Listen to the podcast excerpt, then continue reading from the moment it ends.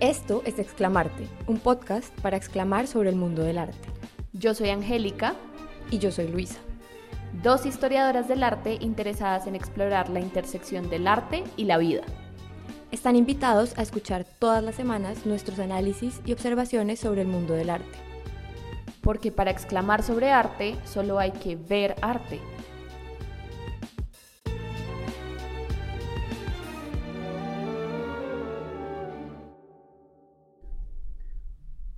Hola Luisa, Hola Angélica, ¿cómo estás?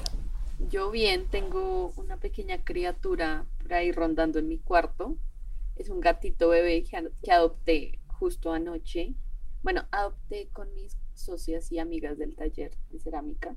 Entonces, sí, está por ahí haciendo y deshaciendo, corriendo. Entonces, si escuchan un maullido muy chiquito a lo lejos, es él. Mm, está bien, todos los gaticos son recibidos en este mundo. Sí. ¿Y tú cómo estás? Bien, bueno, volvimos. Este es el primer capítulo de la segunda temporada, que es muy emocionante para nosotras. Eh, y como ya les habíamos contado, básicamente vamos a cambiar un poco de qué vamos a hablar y simplemente vamos a abrir el espectro de todo lo que vamos a hablar ahora y todo va a ser sobre el mundo del arte. Y pues en ese orden de ideas, hoy vamos a empezar hablando de algo que a mí personalmente me, me tiene dando vueltas en la cabeza últimamente y que quería hablar contigo, y es el rol del arte en la actualidad. Difícil. ¿Cuál es Sí. el rol del arte en la actualidad? No sabemos y no vamos a saber tampoco al final de este capítulo, pero le he dado muchas vueltas. Y pues un poco es como el rol del arte en la actualidad y esa intersección entre el arte y la vida, que es como lo que me lleva dando vueltas en la cabeza y, y quiero analizar un poco más. Y todo este pensamiento empezó después de que fui a una exposición de Félix González Torres en David Turner en Nueva York y fui el último día de la exposición.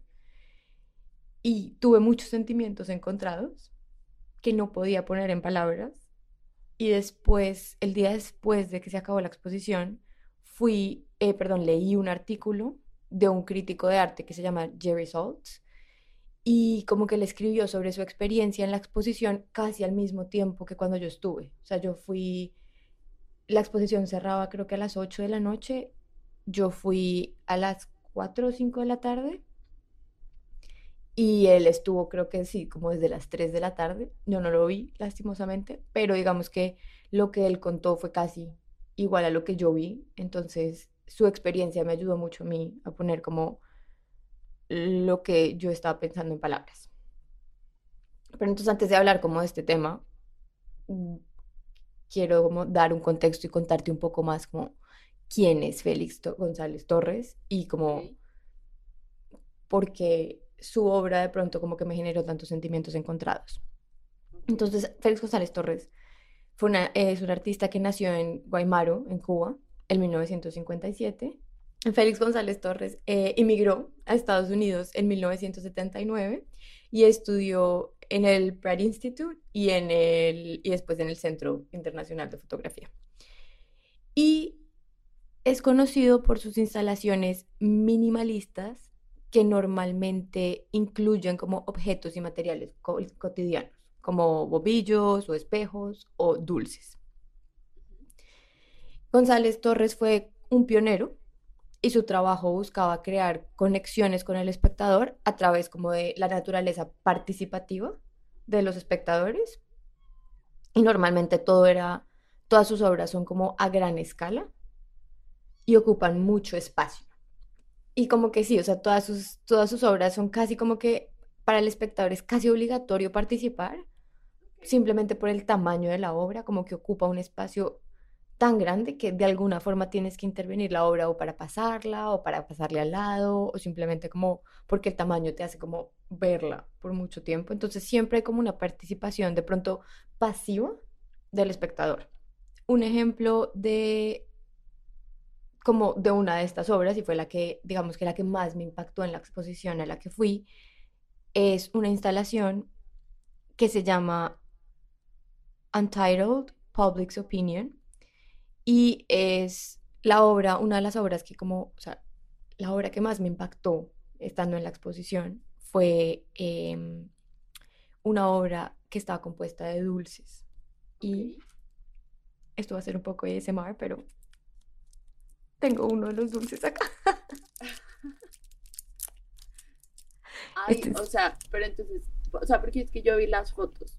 Entonces eran, o sea, era como, como un montón de dulces, o sea, como, como, ¿cómo era? O sea, tú entrabas Es, a la sala es, es muy esa- interesante porque es como es un montón de dulces puestos en un rectángulo. O sea, la idea inicial es un montón de dulces puestos en un rectángulo, puestos en un espacio, como y ya. Eso es todo lo que estamos viendo. Y uno se puede quedar ahí y verlo. Y ya. Solo te puedes quedar viendo la montaña de dulces. Pero los dulces, o sea, yo no me los robé como ilegalmente. Uno, uno los puede coger. Tengo que decir que Angélica y yo nos estamos viendo en este momento y es, solo pasó un gato chiquito como volando por entre el escritorio. Es que si no se sube el teclado, ay no. Bueno, entonces básicamente como que esta instalación, que otra vez se llama Untitled Public's Opinion, eh, y otras instalaciones de él que involucran este tipo de dulces, evocan temas de amor, pérdida de identidad. Hay una en donde él habla, cuando, cuando él produjo la obra por primera vez, lo que quería hablar era de su pareja, que se llamaba Ross Laycock, y su pareja se murió por complicaciones relacionadas con SIDA en 1991. Y muchas de las instalaciones que González Torres hizo fueron como una respuesta a esta pérdida de su pareja, por es, pues como por la enfermedad. Entonces hay una que se llama Untitled, entre paréntesis Ross, que es obviamente el primer nombre de su pareja, y el peso de, las, de la obra eh, total, o sea, el peso total de los dulces, tiene que ser 175 libras, porque se representa el peso de Ross. Wow. Y en otra que se llama Untitled, entre paréntesis Lover Boys, ¿ves? el peso ideal de los dulces es de 355 libras, porque eso representa el peso combinado de el artista y su pareja. Sí, entonces como que hay, hay esta dinámica como de, de peso, dulces, como todo lo que él quer- quería decir eh, con sus obras. Entonces, volviendo a la galería, en la galería estaba expuesta una instalación que está compuesta de, que es, esta sí es Untitled, entre paréntesis, The Public's Opinion, que también está compuesta por dulces y consiste en 700 libras de dulces, que en este caso eran de anís y están envueltos en plástico transparente, pero la forma, y vamos a poner una foto en Instagram del dulce, pero no sé si ves, pero es un dulce negro y está cubierto obviamente en un plástico transparente, pero cuando estaban todos juntos se veía casi como plateado, como un color translúcido plateado. Era muy interesante como ver el efecto de la luz con los dulces, porque son negros, pero son negros brillantes y eso hace que se vean como, no sé, es súper interesante. Eh, y están solamente esparcidos en el suelo de la galería. Y básicamente los visitantes pueden coger los dulces. Ellos tienen permiso de coger los dulces. Y como de llevárselos y de probarlos, eran de anís, entonces yo personalmente no los probé. Pero entonces, bueno, una gran pregunta que la gente se hace, y me hizo un amigo cuando estamos en la exposición, es como, bueno, pero si él, él ya está muerto, eh, y esta obra es, hay un- un museo que creo que es el MoMA o el Guggenheim, son los que son dueños de estas obras, entonces, ¿cómo montan estas obras? Como que quién hace estos dulces, quién los pone, como que esto cómo funciona. Es básicamente lo que, eh, lo que González Torres dejó y lo que, digamos que los museos y las galerías compran es un conjunto de instrucciones. Y el museo o el coleccionista compra un certificado que dice que él puede exhibir, vender o prestar estas obras. Y pues así es como los museos o galerías las exponen, ¿sí? Entonces en- es- ellos compran la serie de instrucciones y el certificado que les, que les dice como, ok, tú puedes hacer esto, que es básicamente lo mismo. Pero bueno, básicamente así es como exponen las obras y así es como se expusieron. Una cosa importante que es, es que estos dulces, entre comillas, y el, el instructivo dice que los dulces son, los de 700 libras son infinitos e ilimitados. Eso significa que quien sea que produce los dulces. Tiene un- una cantidad infinita de dulces. Entonces, si yo me llevé este dulce, eso obviamente cambia el peso de la obra, Sí. pero eso no significa que, o sea, el peso de la obra va a volver siempre a ser el mismo, porque los, la- los dulces van a siempre ser producidos y siempre los van a volver a poner. Sí. ¿Mm?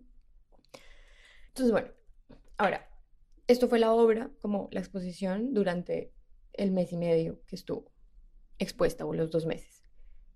Pero una cosa interesante que empezó a pasar en las últimas horas de la exposición es que la gente empezó a interactuar con esta pieza mucho más que durante el resto del tiempo que estuvo expuesta.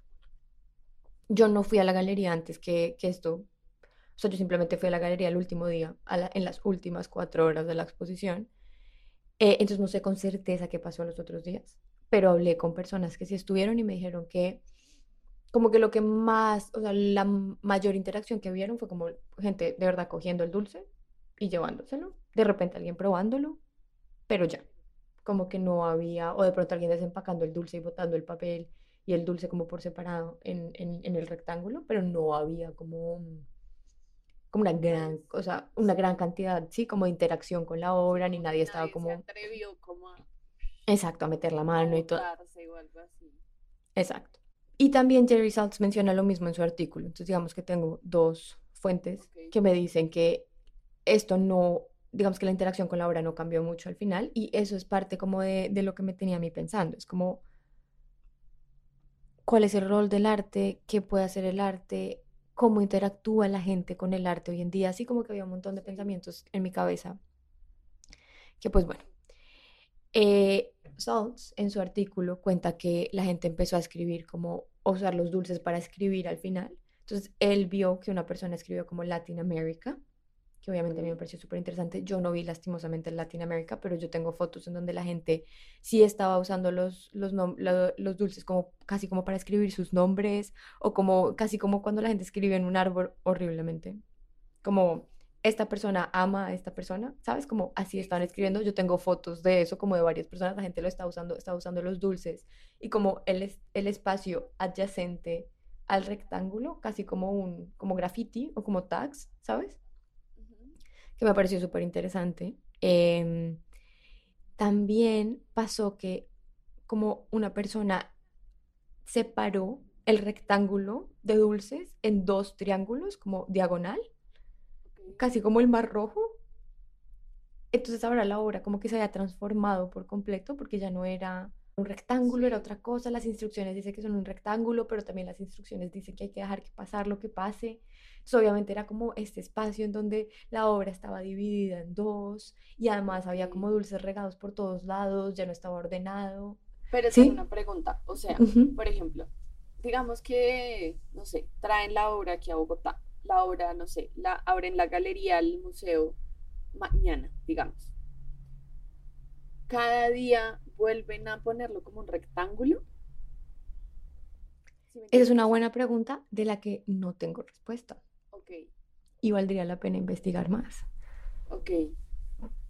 Porque Voy sí, a... porque sí, sí me parece como interesante, ¿sabes? Como que si cada día se activa diferente la obra, entonces, pues, obviamente, o sea, como los, pues, no sé, no sé si las instrucciones dicen eso. Y sobre tu pregunta, hice una rápida búsqueda en Google y no, Sí. no tengo respuesta todavía. Voy a tratar de preguntarle a, a personas y ver si podemos llegar a una respuesta clara, porque obviamente el set de instrucciones no es público. Pero tu pregunta yo, me lleva a un punto interesante y es que la realidad es que la obra no fue intervenida a tal punto que cambió tanto, sino hasta las últimas horas de que la exposición cerrara, ¿sabes? sí, Entonces, como que ese es un, un poco como el, como el punto que, uno, yo no me había dado cuenta, sino hasta al siguiente día que había leído el artículo de, de, de Saltz, pero que sí, como que la interacción de la gente con la obra me dejó a mí como, no sé, yo tenía muchos sentimientos en mi cabeza, como que la gente lo dividió y como que la gente se estaba metiendo entre los dulces, entonces habría- ahora había un espacio como para caminar entre los dulces. Y una amiga mía con la que yo fui incluso se acostó sobre los dulces y después de ello otras dos personas se acostaron, o sea, como que cuando nosotros llegamos la gente estaba escribiendo y como que estaba cogiendo los dulces, los estaba botando, ya estaba separada la obra, pero nadie se había recostado encima de, de los dulces. Entonces mi amiga se acostó y la gente se empezó a acostar y el ambiente cambió mucho, ¿sabes? Como que... Y también era interesante ver como, como la interacción de la gente con la obra y también con la gente alrededor de ellos y como que te están juzgando porque te estás acostando encima de esta obra, pero yo también me quiero acostar, ¿sabes? Como que sí. Eh, fue muy, muy interesante como ver la gente cómo empezó a, cambiar y a veces esto fue en, en, el lapso, no sé, de 20 minutos, 25 minutos que estuvimos solo como viendo qué pasó, hicimos un corazón, tomamos fotos, ¿sabes? No sé, había mucha libertad y yo en un momento estaba como, ok, ¿dónde están las cámaras? ¿Dónde está la gente de la galería? ¿Cuándo van a venir a parar This Madness? Como que mi, no sé, me acuerdo que tenía un sentimiento como que me estaba ganando, pero no podía ponerlo en palabras, como que estaba conmovida y confundida y la mitad de mí quería como parar todo y devolver la obra a lo que era antes y como decirle a la gente como no, no, no, quítense, quítense, ir a decirle, ir a decirle al señor como de la galería como señor, están matando la obra. Eso es muy interesante.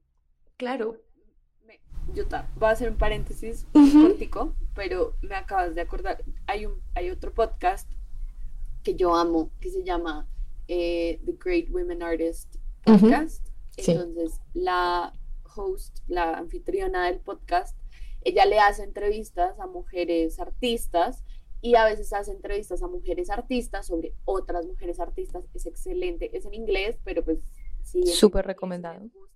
Súper, hiper, mega recomendado y ella tiene una entrevista con Marina Abramovich y hablan, pues Marina le dice como, habla que en muchas de las obras le, le, a ella le, le sorprendía que nadie nunca, y lo dice así textualmente, que nadie nunca la hubiera violado, porque ella daba su cuerpo y lo dejaba al servicio del arte en una galería. Entonces ella decía, yo creo que no me violaron nunca porque los hombres que iban eh, iban con sus esposas a ver arte mm. y estábamos en una galería y estábamos como enfrente de otras personas y nadie nunca se atrevió a hacerlo, pero yo siempre me hice esa pregunta porque realmente la premisa y las instrucciones era que cualquiera, o sea, podían hacer lo que quisieran con mi cuerpo. Y sí, igual que yo cono. O sea, estamos también pensando en Yoko Ono. Exacto. Y yo dejaba herramientas cuando ella habla de los... Eh, ella creo que estaba hablando de ritmo cero, creo que es esa obra. Y ella dice como yo dejaba herramientas y pues a mí me han cortado, a mí me, o sea, yo perdí la conciencia en uno de mis performances, pero nunca realmente, yo perdí la conciencia en uno de mis performances, pero yo nunca realmente entendí por qué nadie me violó. Entonces eso pues es muy interesante porque también habla un poco no solo del papel del arte, sino del rol que juegan las galerías y los museos y como los espacios que designamos para las obras. Y también como que tanto se atreven las personas y eso como cambia la energía del grupo que está atendiendo esa obra y ese performance y esa cosa, como que están siendo testigos en colectivo de X o Y y tienen una energía en colectivo. Entonces muchas veces son tímidos, no hacen nada, pero si alguien se empieza a atrever a hacer cosas, pues todos como que en masa se... Exacto, como que hay, hay, una actitud como de masa, como de actuar en masa y como de... Sí, pero es, es, es interesante porque ahora que lo pienso, Obviamente es diferente pensar como, ok, si cambiamos de espacio la obra de, de González Torres y la ponemos en un bar, pues básicamente es una montaña de dulces y nada más. Pero si ponemos a Marina Abramovic o a Yoko con sus performances en un bar, ¿qué podría pasar? Sí, como que es muy interesante también, sí, pensar en, en que pronto no es solamente el rol del arte como arte, sino el rol de los espacios en donde exhibimos en donde el, arte se exhibe y como digamos que también cambiaría el contexto si ponemos a, Marina Abramovic o a Yoko Ono en una iglesia. ¿Sabes? Como que qué podría pasar. Probablemente nadie, nadie perdería el brasier. Sí. O, o de pronto sí, o de pronto como que los echarían, ¿sabes? Como que me parece interesante también que traigas ese punto a colación. Eh, pensaba hablar un poco más como de cómo el rol del arte se ha transformado gracias a Marina, a, eh, a Marina Abramovic y a um, Yoko Ono, pero como que antes de eso, y es un poco como la pregunta que te quería hacer yo a ti, y es, yo tenía un sentimiento como súper dual, como que estaba entre quiero recuperar la obra, quiero volverla a poner como estaba, o como está bien, dejémosla hacer, como que esto es parte también de la obra, básicamente, como que entiendo que este también es como lo que el artista quería. ¿Tú cómo te sentirías? El Eh, gato no va a sobrevivir, el gato se volvió a caer, el gato es un daredevil. Sí, o sea, él, él, él se cree dueño del aire, básicamente. Sí, maestro del aire. Yo creo que también hay como una, no sé, yo creo que eso también depende del artista y depende como mucho de soltar un poco la obra. El otro día, esto no tiene nada que ver, pero tiene mucho que ver.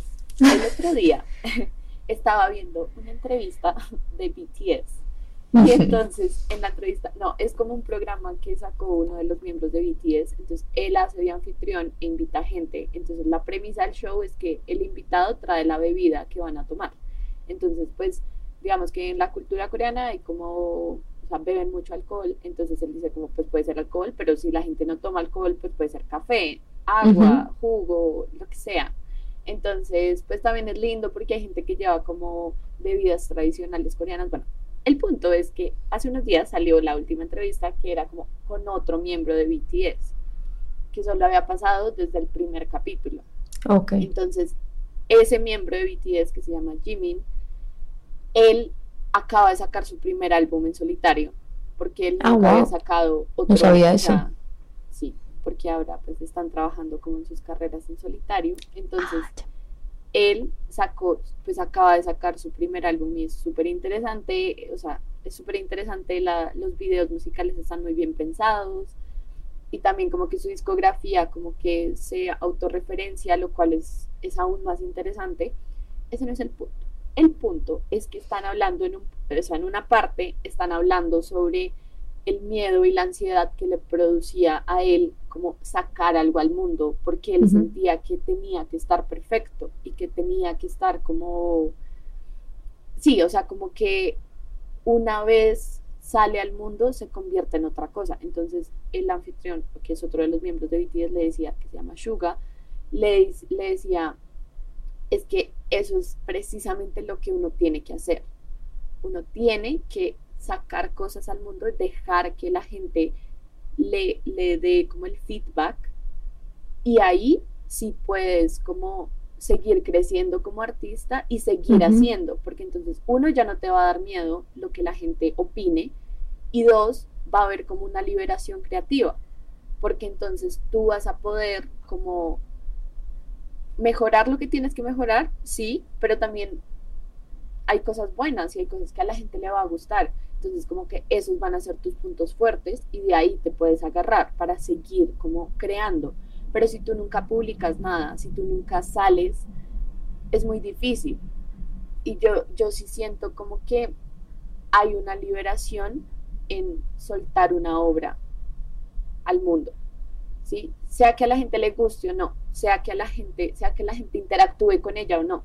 Porque en el caso de Félix González Torres, muchas, o sea, puede que nadie hubiese interactuado con la obra al final, ¿sí me entiendes? Como fácilmente, o sea, un montón de gente se hubiera robado dulces, se hubiera llevado dulces y ya, pero es también como cómo va evolucionando la obra y como, y yo siento que también se trata de eso, como, y me parece muy interesante, y creo que eso se expresa muy bien en el hecho de que él no deje un objeto, sino que deje instrucciones, que me parece algo muchísimo más abstracto de interpretar, ¿sabes? Porque qué tal si a la persona, bueno, o sea, seguramente no, porque estoy segura que en las instrucciones pudo haber dicho como que los dulces tenían que estar envueltos en papel transparente, pero pues más adelante de pronto hay un galerista o, o un curador o alguien que dice como no, pongamos el papel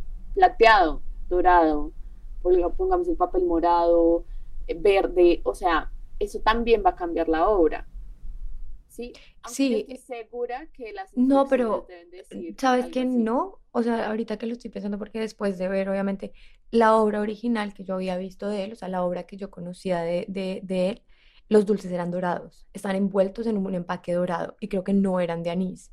Y después, cuando busqué más fotos de las obras de él, vi que había unas en donde la, la obra que hace referencia a su pareja es em, los dulces son de colores, como diferentes colores. Hay dulces azules, rosados, verdes, como casi como el arco iris.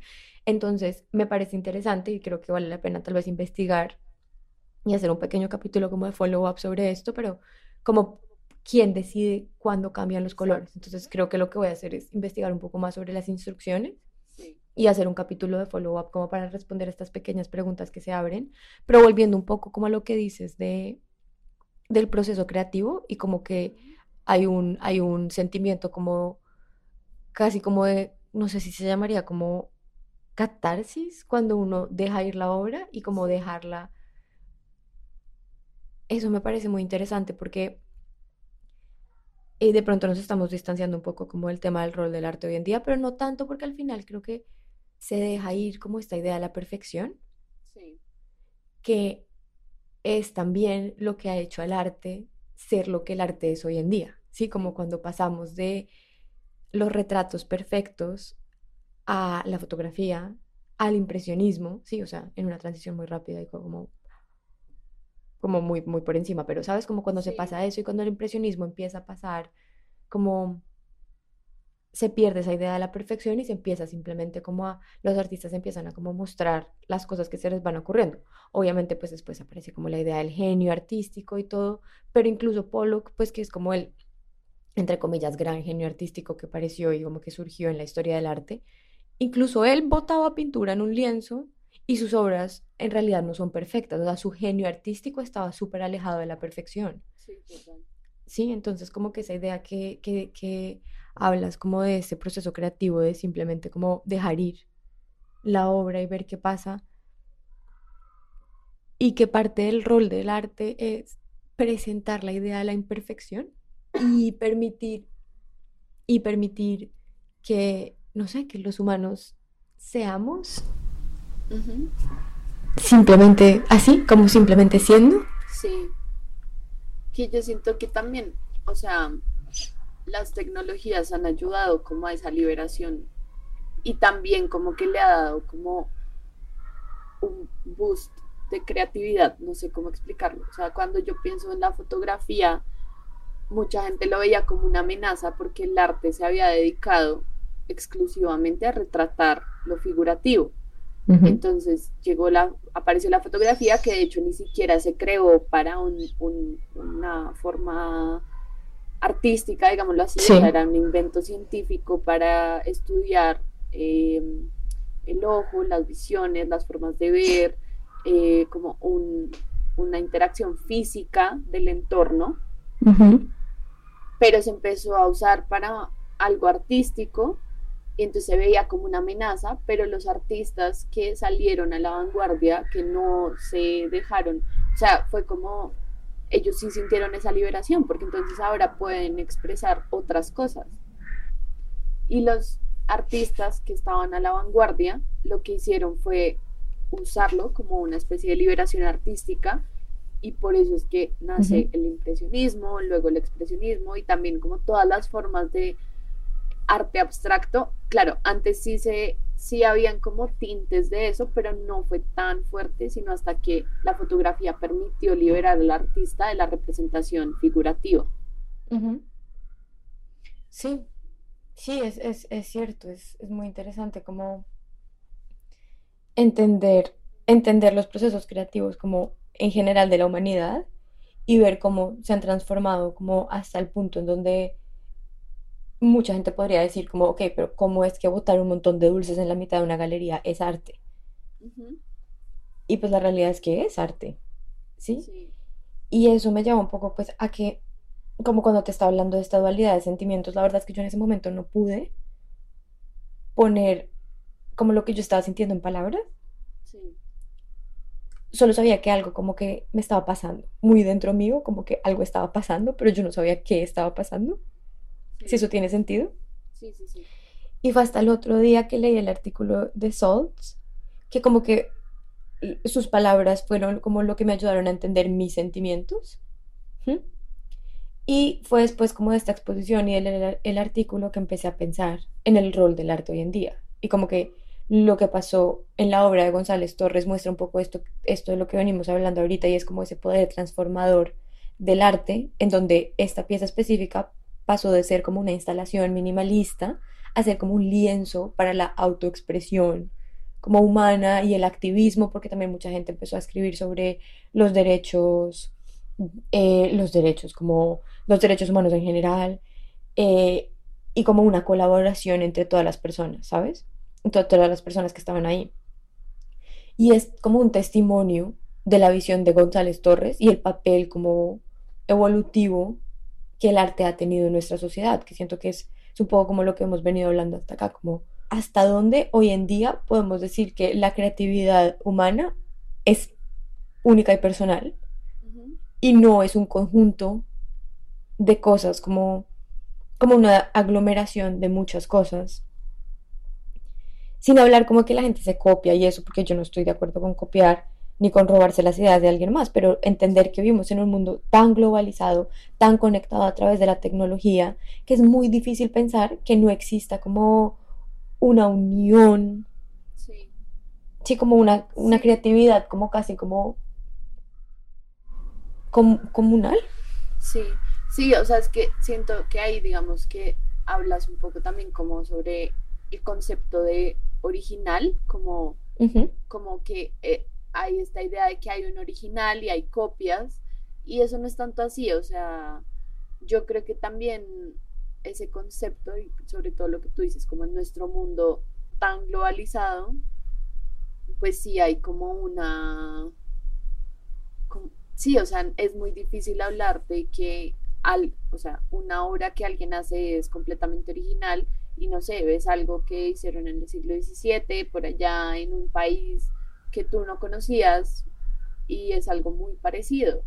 Y yo creo que también, yo, pero yo creo que eso, en vez de sonar como una especie de competencia, porque es que siento que a veces también el mundo del arte se ha convertido como en una competencia. Entonces, yo tengo más que tú, yo vendo más que tú, yo, yo hago más que tú. Y es como, no se trata de eso. También el rol del arte para mí es también pensar, o bueno, el arte en general para mí es como una forma en la que los seres humanos pueden entenderse a sí mismos más allá de sus vidas cotidianas, ¿sabes? Como que los museos y las galerías y el arte ofrece un espacio en el que la gente puede hacerse preguntas.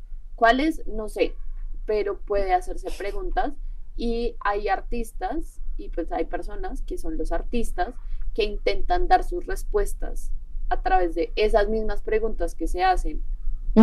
¿sí? Entonces, para mí ese es el ese ese es uno de los roles del arte, porque hay muchos, pero es uno. sí, y pues digamos que en mi cabeza, como para entender el rol del arte hoy en día, lo que me parece importante también es como entender cómo ha cambiado el rol del arte a lo largo de la historia y como a lo largo del tiempo y eso qué significa para el futuro como del mundo del arte.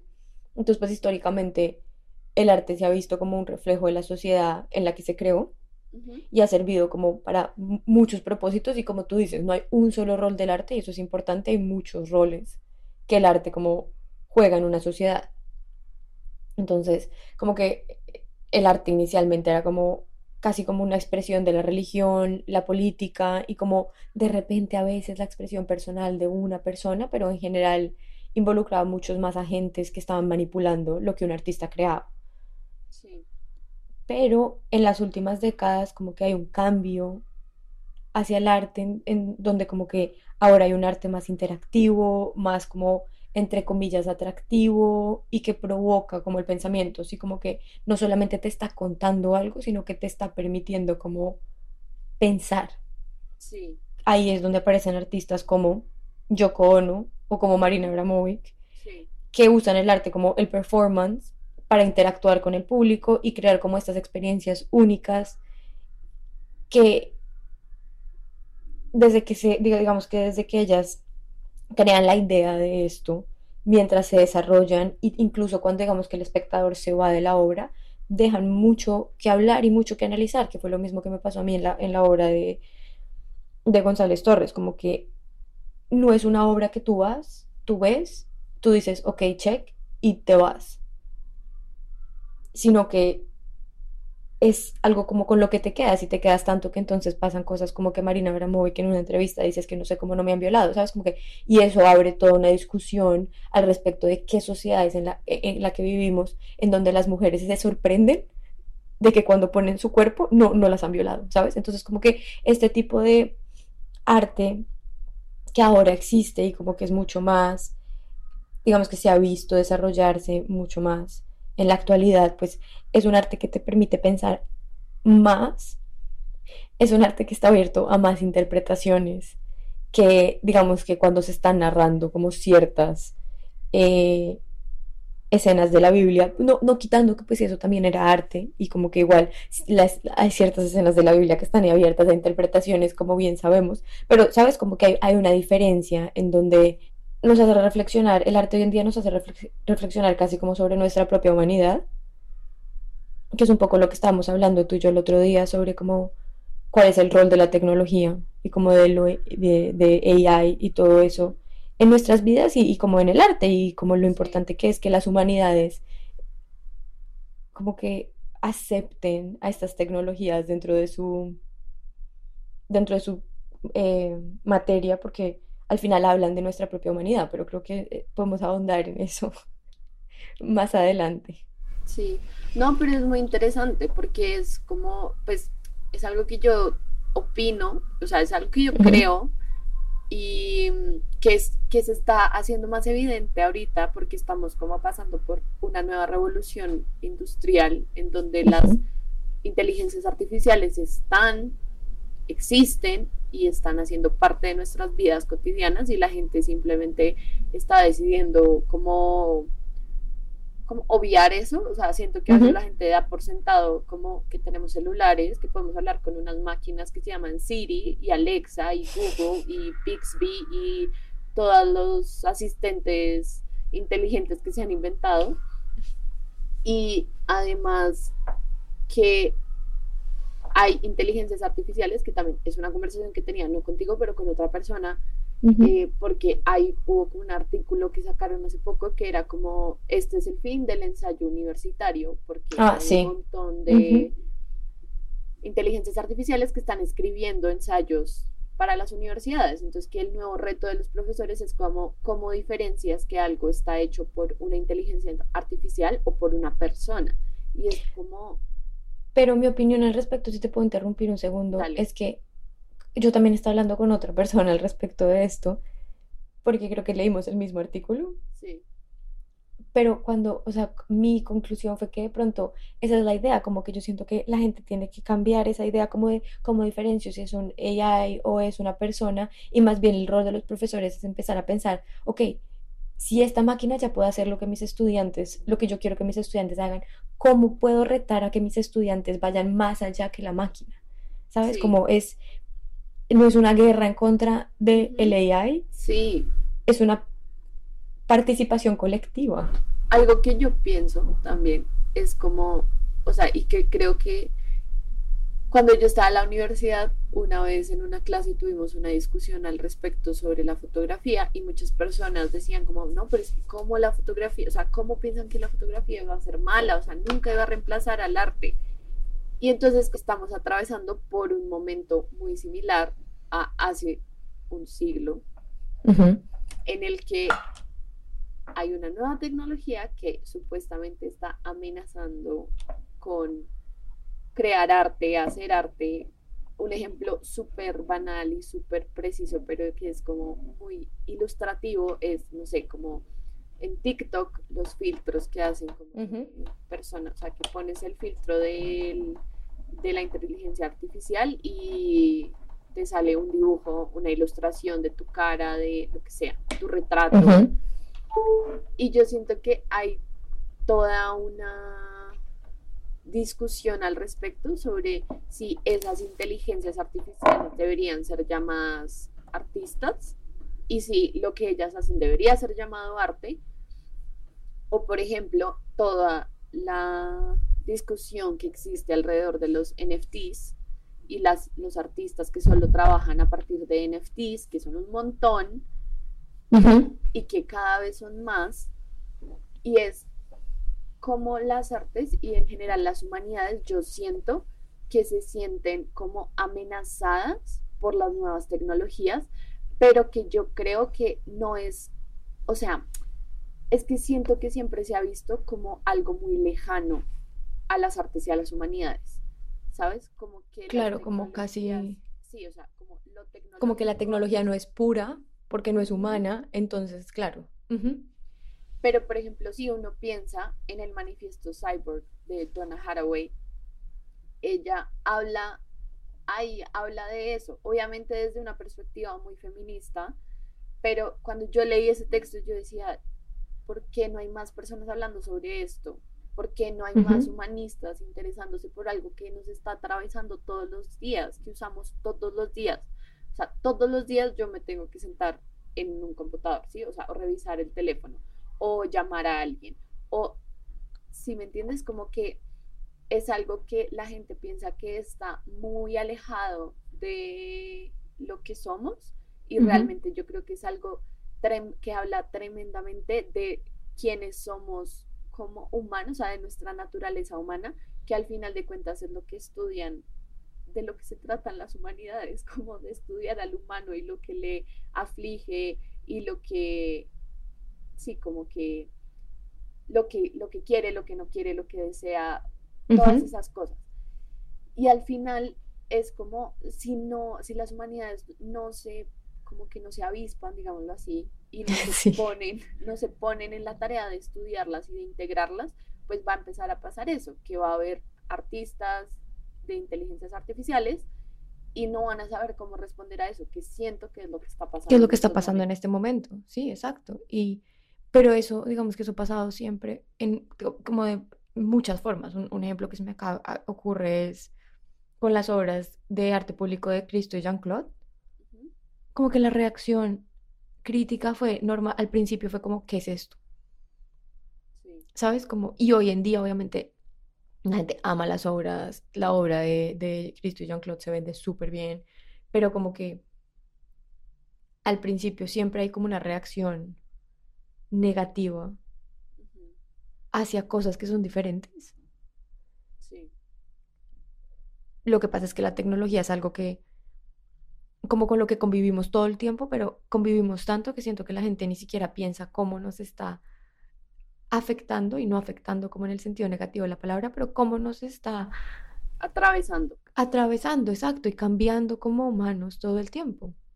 ¿Sí? Es que yo también lo pienso en el sentido de que, por ejemplo, yo me dedico a la cerámica y a mí algo que me, me, me sorprende todos los días de mi vida, cada vez que porque genuinamente es algo que me sorprende todos los días de mi vida, es que es un oficio que no ha muerto. Eso a mí me parece, yo no sé si es porque no lo hemos dejado morir como sociedad y que además existen todos los rincones del mundo. Claro, eh, las tecnologías o las nuevas tecnologías pues han hecho que, no sé, comprar losa sea algo muy industrial y entonces hay fábricas de losa y la gente va y compra fábricas en Corona, lo que sea, va y compra sus vajillas. Pero lo que yo me pregunto es por qué la cerámica como medio artístico y la cerámica, aún la gente que hace como cosas utilitarias, como artesanales, ¿por qué las siguen comprando?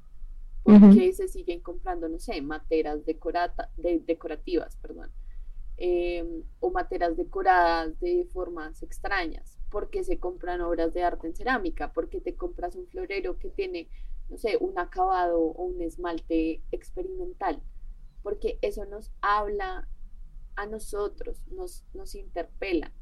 Claro, hay gente que es muy particular con sus platos y quiere que todos sus platos sean artesanales, pero también hay gente que no y simplemente va y compra la vajilla corona o no tiene los medios. Pero entonces es un oficio que no hemos dejado morir. Y han pasado miles de años y no lo hemos dejado morir. Entonces yo creo que también hay que repensar un poco la idea de que el arte se va a amenazar solo porque hay una nueva cosa que está creando arte o está haciendo arte. Pero también lo que yo creo es que la tecnología viene de los humanos, está hecha por humanos.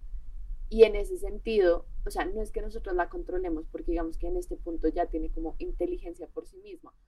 Sí, si hemos leído, si has leído suficiente sci-fi, te podría decir que no. exacto.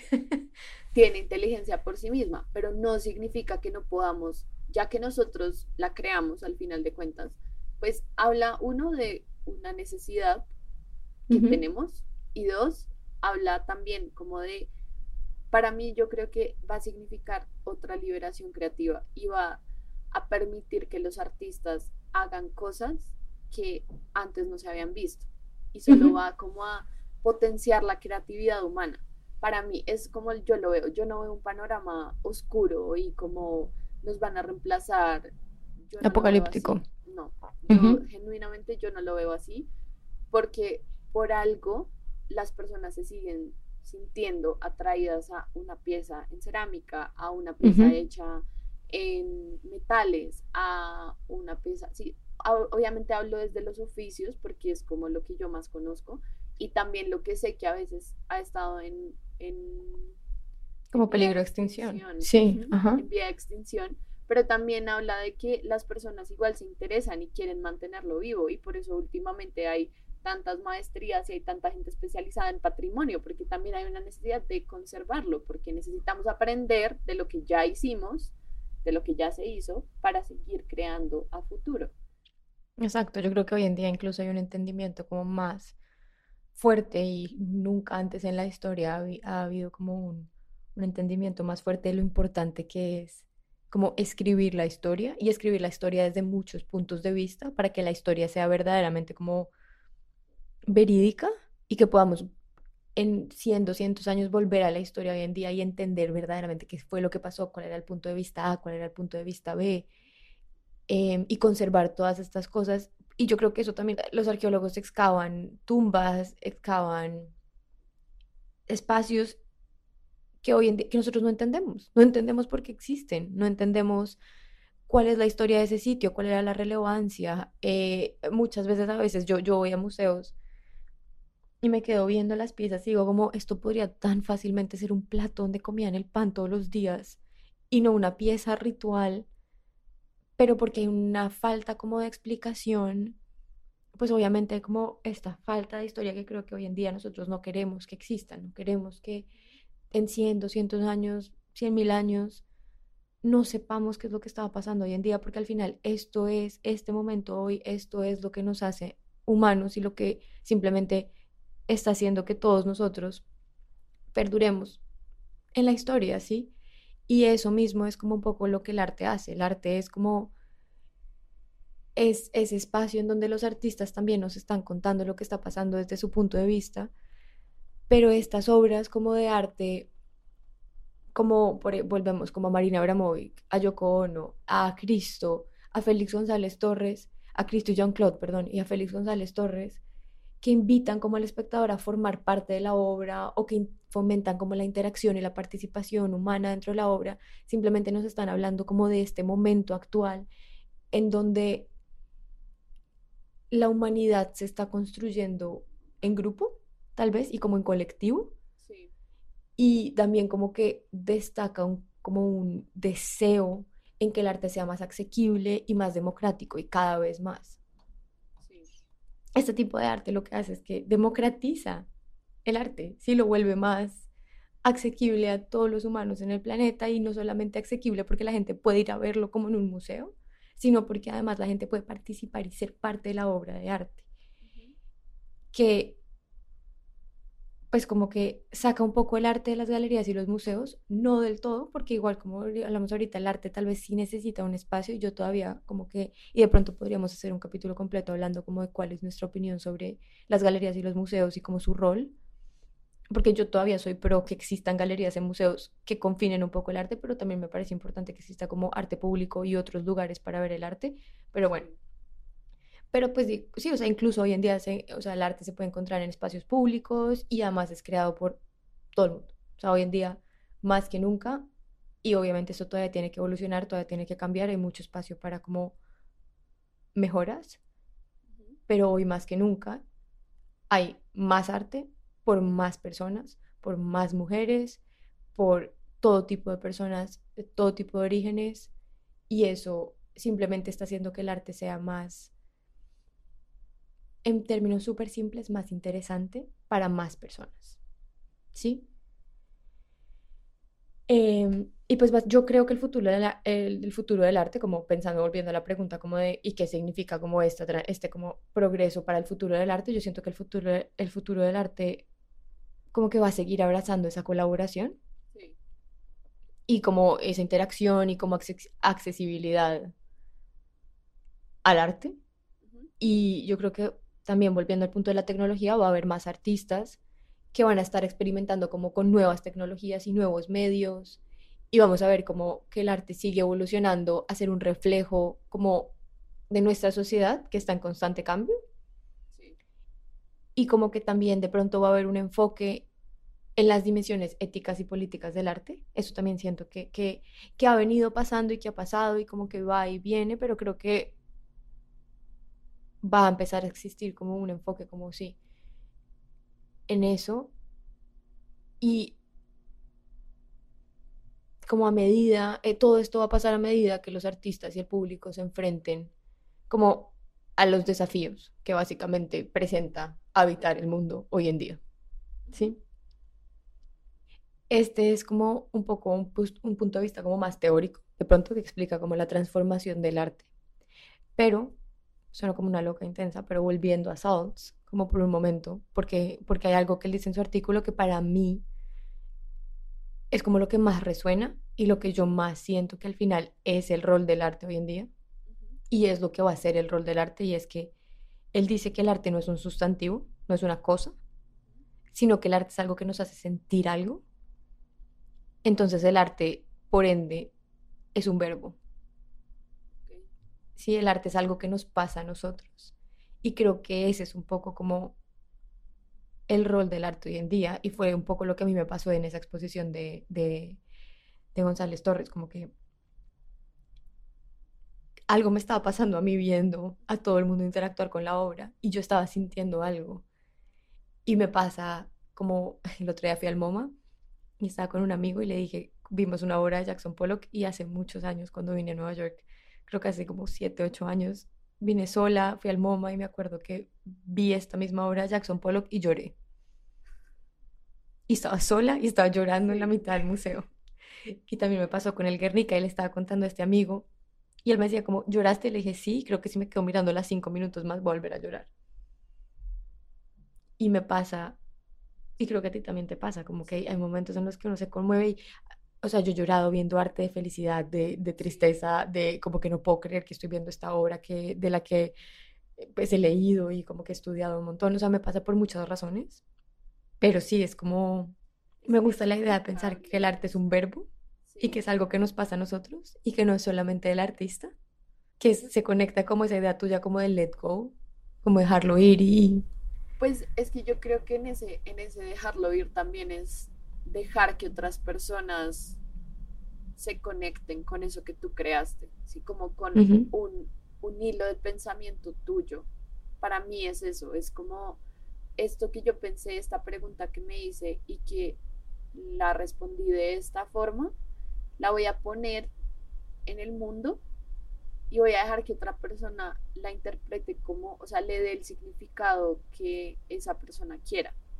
Y yo creo que eso también va en el dejar ir, o sea, para cualquier tipo de arte, o sea, volviendo al, a, BTS, es como con la música pasa igual, es como obviamente el artista escribe la canción por X o Y cosa que le pasa, pero uno de, de oyente la recibe completamente diferente, pero eso es lo que también hace interesante el arte en general.